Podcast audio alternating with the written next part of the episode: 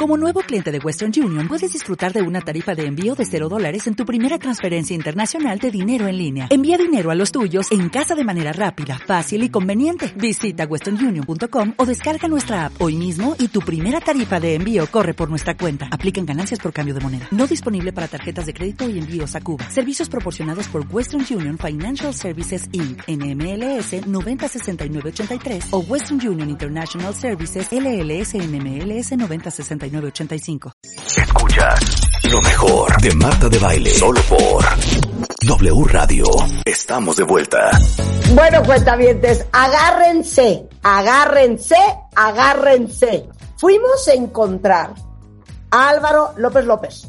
Es doctor, no en ovario poliquístico. Es doctor en geografía. ¿Cómo no? Por la Facultad de Filosofía y Letras de la UNAM. Tiene un postdoctorado en turismo y medio ambiente de la Universidad de Waterloo en Canadá.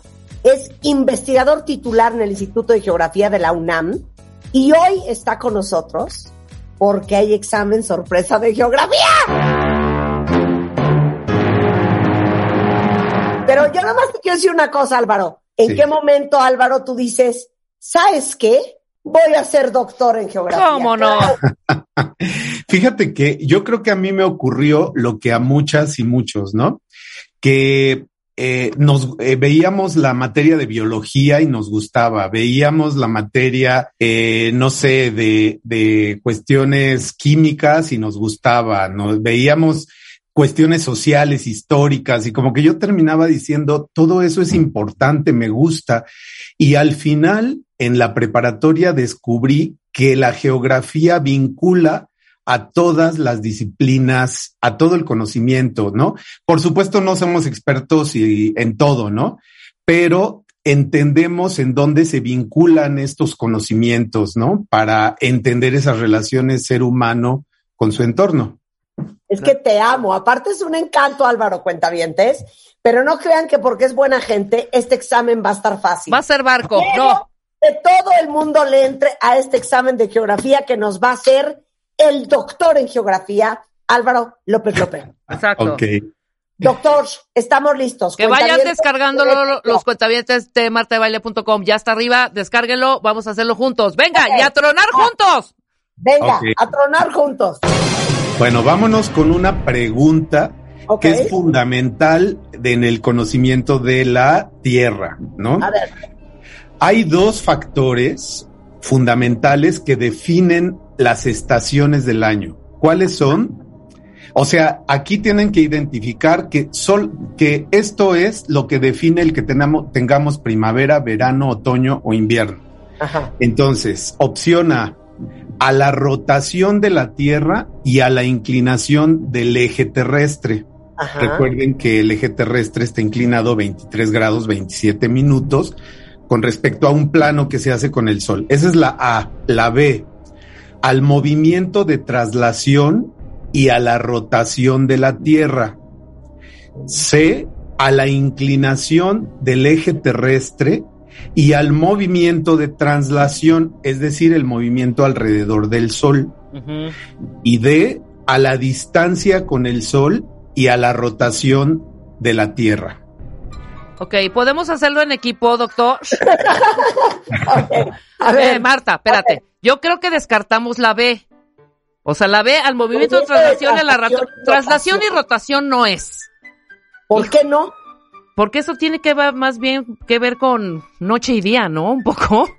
O sea, no con las estaciones, no con las estaciones. Hazme un poquito de caso. A ver, esta es mi lógica. A ver. Podría ser la C o la A porque es a la inclinación del eje terrestre y el movimiento de traslación. O sea, que si la Tierra está más inclinada hacia el Sol, pues hace más calor.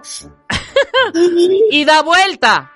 y da vuelta, porque entonces de eso depende de que tengamos ciertos días de primavera, ciertos días de otoño, ciertos días de invierno. Claro. Espérate. Entonces, la- ¿tú dices C o, o A?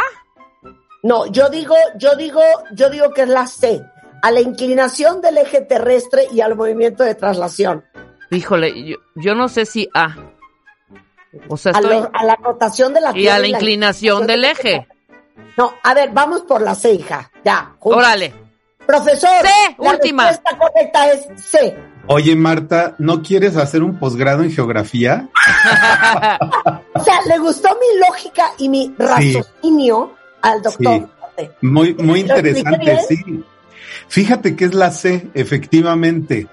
Lo que pasa es que lo importante es que la Tierra primero se está desplazando alrededor del Sol, Ajá. pero como está inclinada, cuando esa inclinación está en dirección, digamos, está de un lado del Sol y la parte inclinada, el hemisferio norte está más directo al Sol, es cuando en la parte norte es el verano. Exacto. Y cuando se va del otro lado la Tierra y en esa inclinación hace que el hemisferio sur, es decir, del Ecuador al sur, esté eh, más expuesta en el hemisferio sur, ahí eh, haga más calor, pero en el hemisferio norte sea el invierno. ¿no? Claro, por eso, doctor, cuando en Argentina es invierno, Claro. para nosotros es verano. Es verano, exacto. bonito. Exactamente.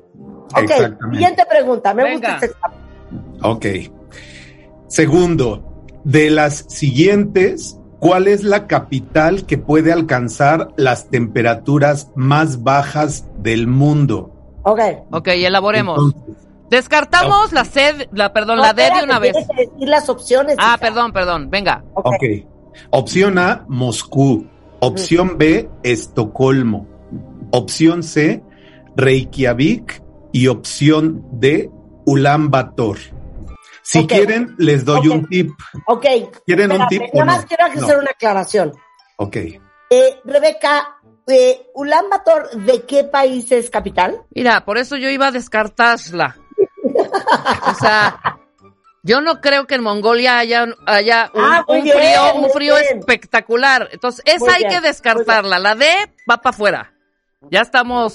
No, es que yo creo, doctor, que esto depende de la cercanía que tienen estos puntos geográficos Con el Polo Norte. con el Polo Norte, Claro. porque todos están en el norte. Estamos hablando de Moscú, Estocolmo, que está bastante arriba porque es Suecia, Sí. pero Reykjavik, que es la capital de Islandia, yo también lo siento bien pegado para allá arriba. Yo estoy entre Moscú y Reykjavik. No, no es Moscú, porque yo he estado en Moscú en invierno y no. Hija. Porque Moscú en invierno es menos 28 grados, más o menos. Yo creo, quisiese pensar, No, vámonos por la C. Ya no le no, pienses. a mí me late que es Reykjavik, Sí.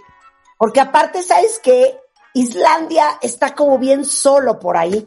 Yo siento que No hay calor humano. vientos del norte van directo, ¿me entiendes? No hay nada que lo tape. A ver, profesor, ¿cómo ve nuestra La C. La lógica es muy buena, pero en geografía estudiamos que la temperatura, además de que tiene que ver con la latitud, qué tan distante o próximo está del- de los polos, por ejemplo, la continentalidad, es decir, qué tan lejos están de, las, de los mares las ciudades. Y aquí, además de la latitud, estamos viendo que es muy importante qué tan lejano está un lugar. Es, es muy continental y en este caso la respuesta correcta es Ulan Bator. ¿Te cae? Ulan Bator, ¿Sabe qué, doctor? Yo creo que usted no estudió esa clase bien. Dudo esta Pero, respuesta. pero estamos hablando de zonas muy calurosas. sí, sí, sí. Ese es otro asunto muy interesante, que son muy extremos, digamos, las temperaturas en estos, en estos climas. Ulan Bator puede alcanzar hasta menos 49 grados. No es el lugar más frío de la Tierra, pero puede tener hasta menos 47. Reykjavik puede alcanzar hasta menos 10, porque aunque es muy al norte, Ajá. este, agua. En la corriente del Golfo, Claro. son corrientes cálidas, eh, por eso vive tanta gente en Europa, ¿no? Este, Estocolmo menos 14, Moscú menos 42. Moscú ya es más lejos de la costa. Claro, Claro. A mí Eh, me tocó San Petersburgo a menos 28 y te juro que dije se me va a parar el corazón. Sí.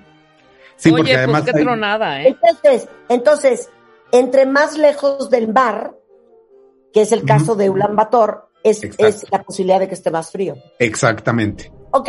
Siguiente. pregunta. Ok, la tres.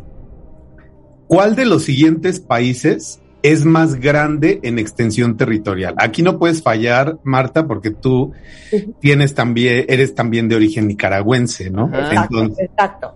les voy a dar cuatro opciones de cuál es más grande en extensión. Nicaragua, letra A, Portugal, letra B, Bulgaria, letra C y Corea del Sur, letra D. Pues dilo, Marta. No, espérate, es que, pues Nicaragua yo lo veo minúsculo, o sea, minúsculo. No creo que sea Nicaragua. No, pero no más Pero que Corea Portugal del- es mínimo, chiquitito. Corea del Sur es chiquitito también. Corea del Sur es muy chiquito, hija. Yo me voy por Nicaragua. Y Bulgaria, neta. fíjate que te lo desconozco. Bulgaria. Bulgaria-. Lo estoy en un mapa y no es como también chiquitito. Portugal, No, ¿No Portugal, Portugal? Portugal, es, híjole, sí es chiquito. es que Nicaragua es minúsculo, hija. ¿Cuál será cuentavientes? Dios. Una pista, cuentavientes, de verdad. No, que sea Corea del Sur. Ok, vamos con Nicaragua. Las dos son correctas, eh, las dos están en lo correcto.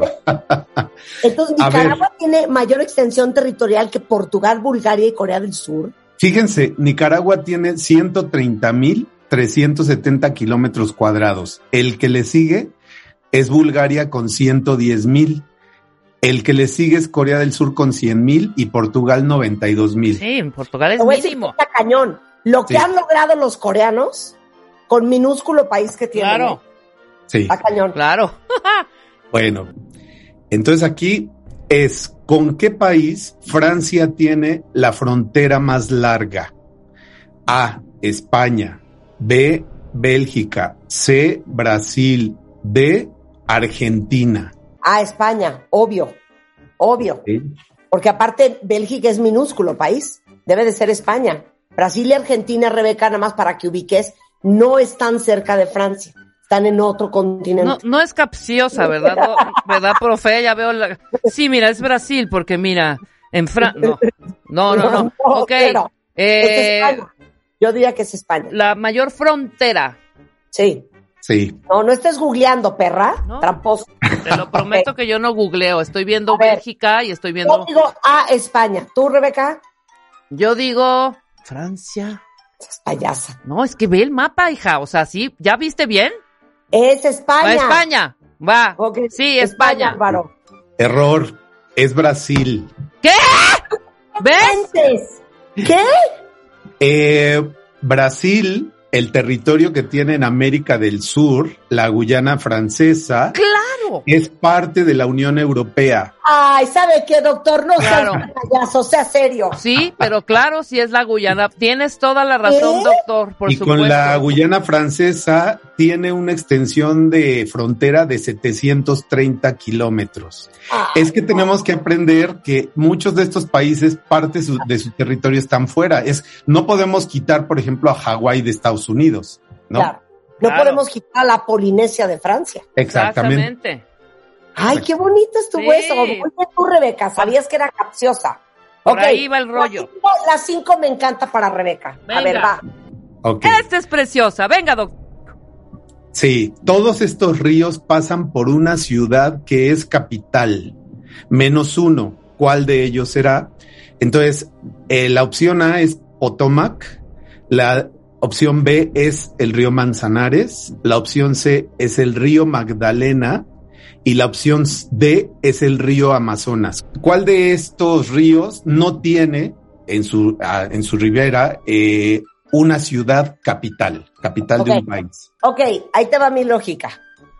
Eh, el río Potomac pasa por Washington, D.C., que es la capital de Estados Unidos. Sí, Ajá. totalmente. Esta está, vas bien, vas bien, vas bien. Muy bien, muy bien. El Manzanares. Amazonas, a ver, Brasilia es la capital de Brasil, Sí. pero no estoy segura que el Amazonas pasa por ahí. Exacto. Ajá. Y Magdalena y Manzanares no tengo ni perra idea de dónde están. Pero espérame, no pasará por Brasil, pero la Amazonia El No. Amazonas. No, no, no. Está diciendo que cuál de estos ríos No, pa- no hay no pasa por una cap- por una ciudad capital, capital. claro, claro, claro. Ok. Pues Potomac sí pasa porque pasa por Washington. Amazonas no. Manzanares y Magdalena, hija, no sé dónde quedan. Manzanares, yo creo me suena a España. Río Manz- Exactamente. sí, Manzanares ¿Ah, sí? es por ahí. España. Por totalmente. Y Y- este y, ¿Y pasa por Madrid?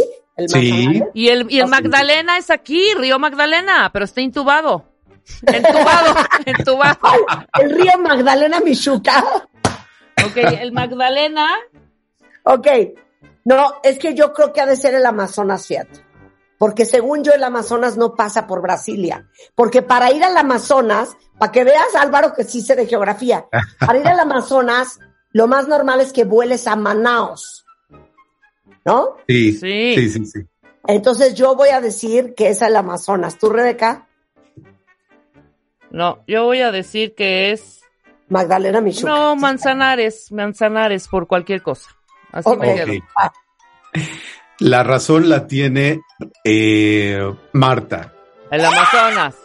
El río Amazonas no, no pasa por ninguna ciudad capital, a pesar de que es inmenso. ¿no? Enorme, claro. Enorme. Ajá. He de decirles que el río Magdalena existe y tiene una extensión de 20 kilómetros, no es ¿Dónde poca está? cosa. ¿En dónde, está?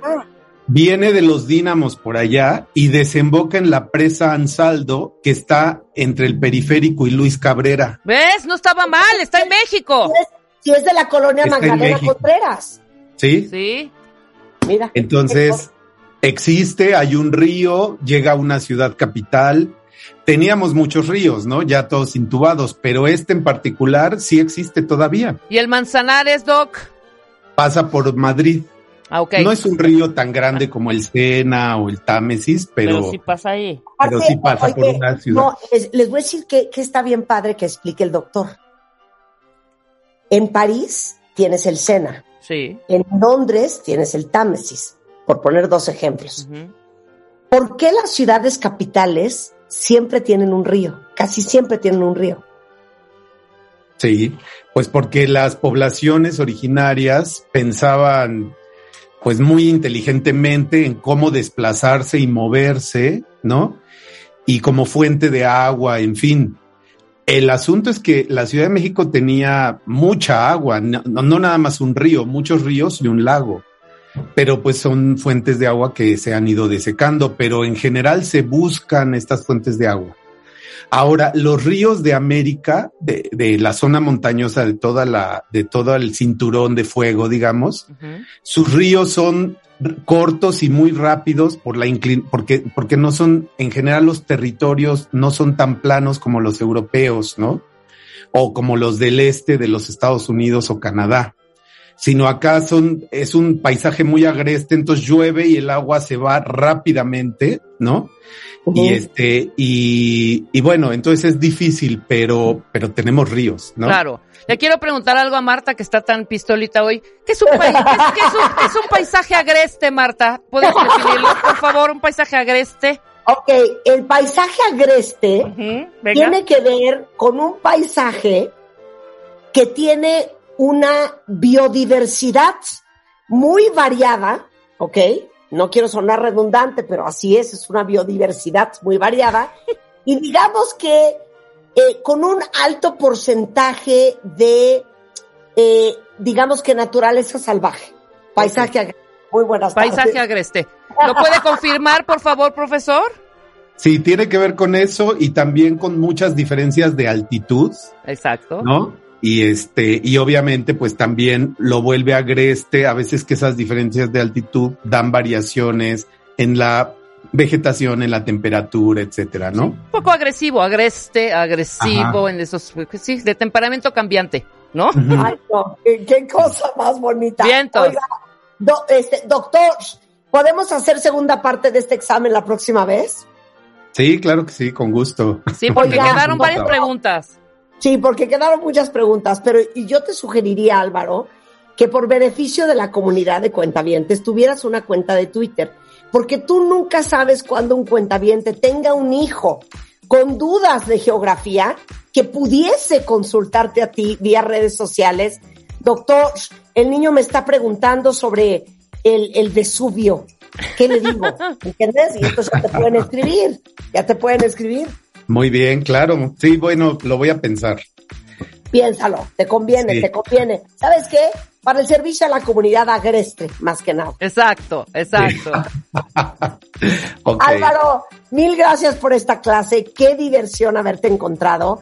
Hay que hacer muchas más clases de geografía. Es muy divertido y es una forma increíble de refrescar esas cosas que nunca nos aprendimos En la primaria. primaria y en prepa. Perfecto. Pues muchas gracias. Gracias por la invitación y la consideración. No, te mandamos un Gracias, beso. Álvaro. Hasta luego. Regresando, Daniel Ash, un súper dermatólogo, les va a platicar lo que todo el mundo se está haciendo en la cara y el cuerpo. Se llama Morpheus. ¿Y por qué a lo mejor es una buena idea que se lo hicieran? Eh, regresando del corte, no se vayan. Lo mejor, lo mejor de Marta de Baile, solo por W Radio. W. Radio. Hacemos una pausa. Hola, buenos días, mi pana. Buenos días, bienvenido a Sherwin Williams. ¡Ey! ¿Qué onda, compadre?